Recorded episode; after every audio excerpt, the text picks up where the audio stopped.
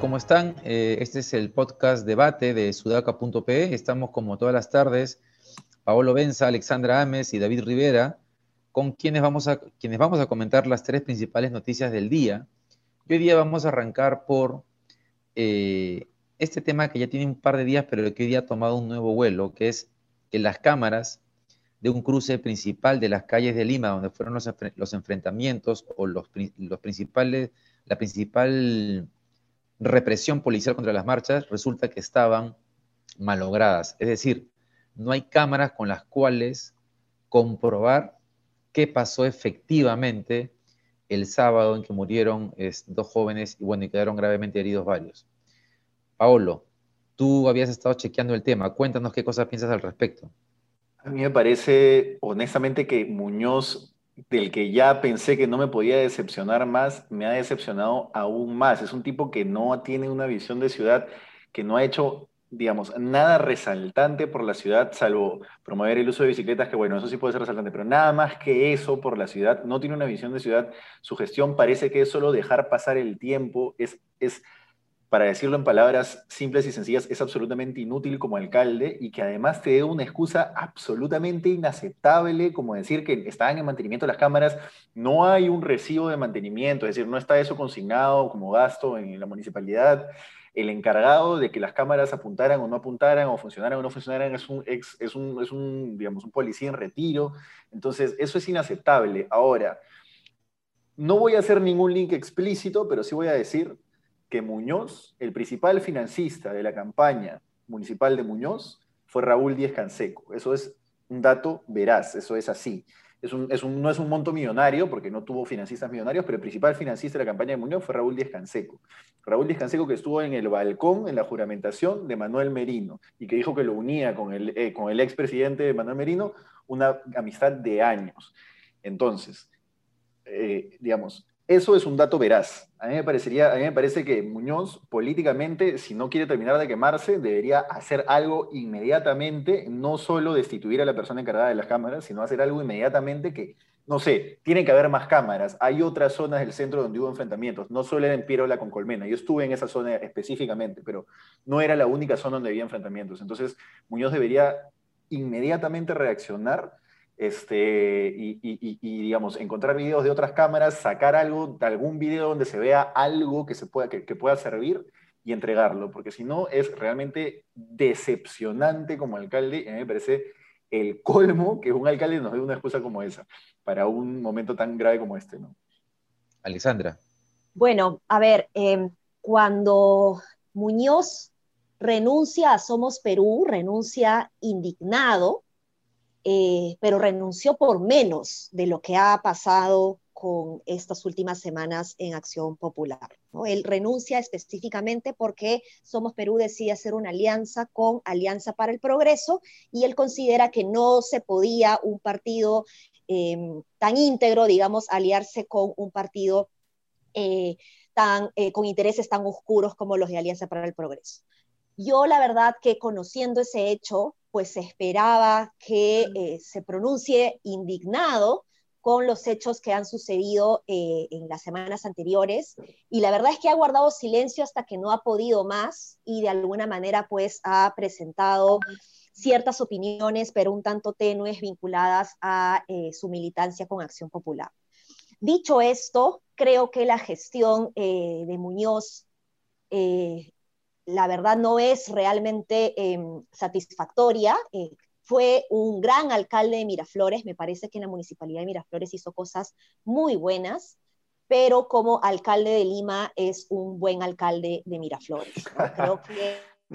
Creo que la eh, visión de ciudad, esta idea de, de, Lima Flowers le quedó muy grande y no ha podido gestionar y yo sé, Paolo, que tú ves más la idea de que es posible que se esté eh, ocultando información, entiendo, al menos esa es la lectura que, yo saco de tu comentario, Pero yo no estoy tan segura de eso. Yo creo que la gestión es tan mala que ni siquiera eran capaces de darse cuenta qué cámaras funcionan y qué cámaras no. es posible. Ahora, es posible.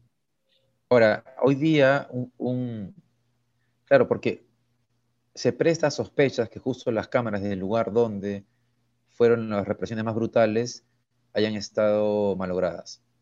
Entonces, y, Muñoz ha dicho que estaban en mantenimiento y que ya se paró la persona que estaba a cargo además de ese tema. Pero eh, ha salido un regidor a decir que en realidad van dos años en las cuales hay muchas cámaras del centro de Lima que no están operativas y que Muñoz sabe hace dos años de que esas cámaras estaban inoperativas y lo ha resaltado diciendo que además Muñoz se comprometió a instalar más cámaras en la ciudad. Entonces, hay dos versiones en realidad ahora sobre qué cosa es lo que ha pasado de verdad. Y, ese regidor está proponiendo que se cree una comisión investigadora dentro del municipio para saber efectivamente qué cosa es lo que pasó. Entonces, tenemos un tema que va a haber que seguir, porque es importante saber efectivamente qué cosa es lo que estaba pasando. Ahora, yo, dale. Yo, yo solamente quiero hacer dos precisiones. La primera, bien cortitas. La primera, no he afirmado directamente que haya habido un, eh, un favorecimiento que, que involucre a Descanseco, porque a Descanseco le gusta querellar. Pero lo que sí es un dato veraz es que es lo primero, que es el, principal financista de la campaña de Muñoz, y lo segundo, que estuvo en el balcón de la juramentación del gobierno de Manuel Merino. O sea que esos son datos veraces. Número dos, y esto es bien interesante y en cortito se los cuento, Muñoz se inscribió a Acción Popular, pero nunca pudo inscribirse oficialmente. Y no sé, esto es una historia bien caleta, ya que la gente no la sabe. Este, yo de hecho le escribí en el diario, en el comercio hace un año, digamos, en un momento donde había otras cosas en, en coyuntura, su ficha se perdió. Y su ficha se perdió, obviamente, y eso sí lo puedo decir, por criterios políticos en Acción Popular, ¿no? Pero su ficha nunca llegó a ingresar al ROP. Si bien él la presentó y él funge como militante de Acción Popular, nunca entró a Acción Popular oficialmente. Esas son las dos precisiones, nada más que quería hacer. Bien. Ah, bueno, ah, considerando, que, considerando que avanza el tiempo, tenemos que pasar al segundo tema, que es el tema de Urresti. Urresti, la Fiscalía ha decidido no acusarlo como autor directo del crimen del periodista Bustíos, eh, después de mucho tiempo, y eh, lo ha pasado a condición de autor mediato.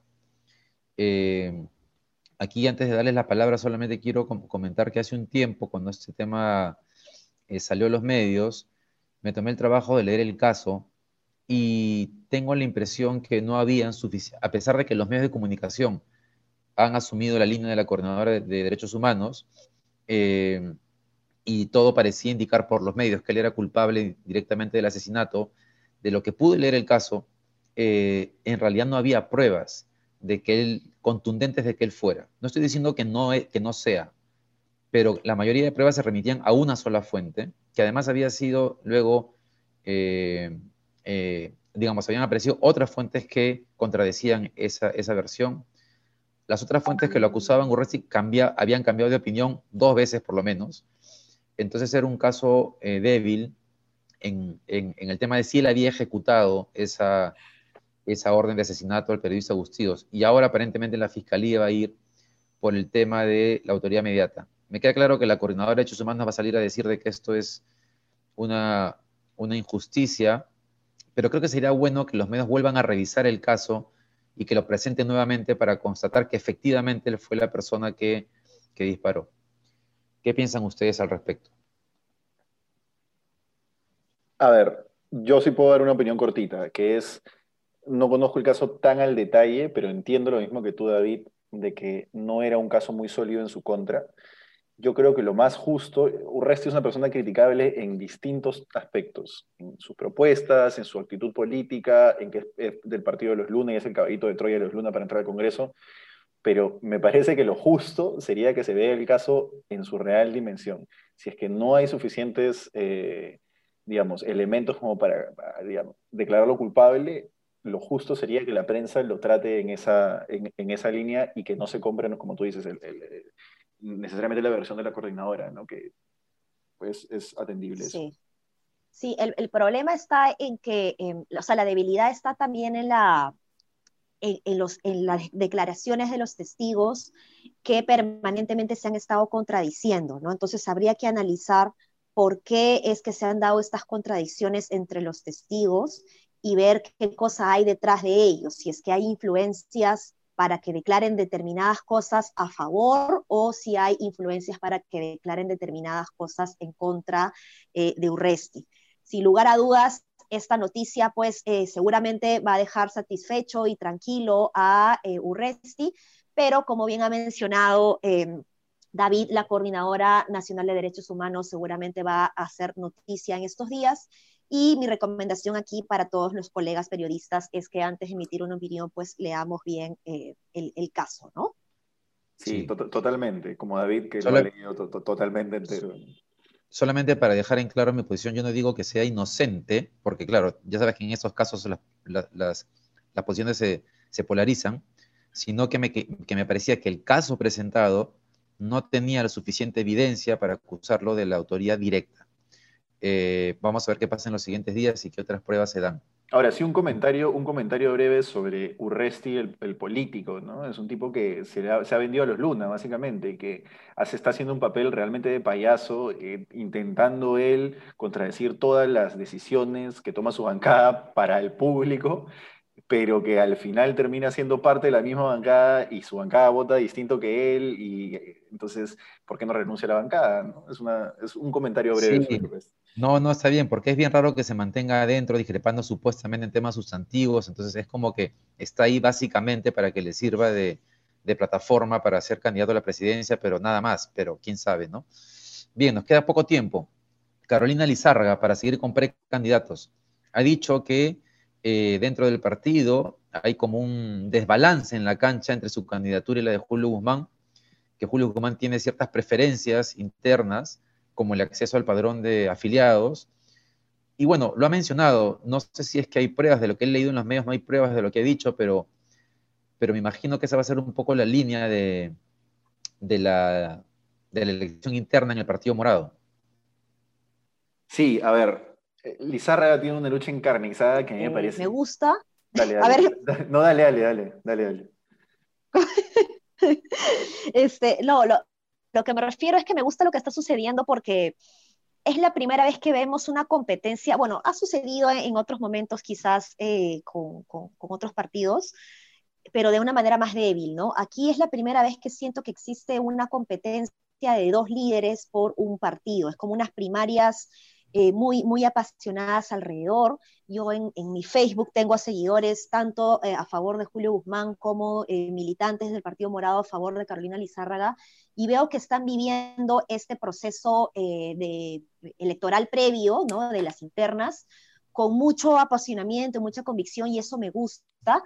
Sin embargo, me preocupa la opinión de Carolina Lizárraga respecto a lo que he mencionado, diciendo de que no tiene las garantías, digamos, para eh, postular en igualdad de condiciones, ¿no? Cuando eh, de alguna manera, pues, el comité ejecutivo, el secretario nacional o inclusive el, todos los, altos mandos, digamos, del partido están más relacionados con Julio Guzmán que con la propia Carolina, ¿no? Entonces, sería interesante seguir analizando este tema para eh, investigar qué está sucediendo y, por lo tanto, de alguna manera para promover, pues, la equidad y la el debido proceso electoral dentro de las internas.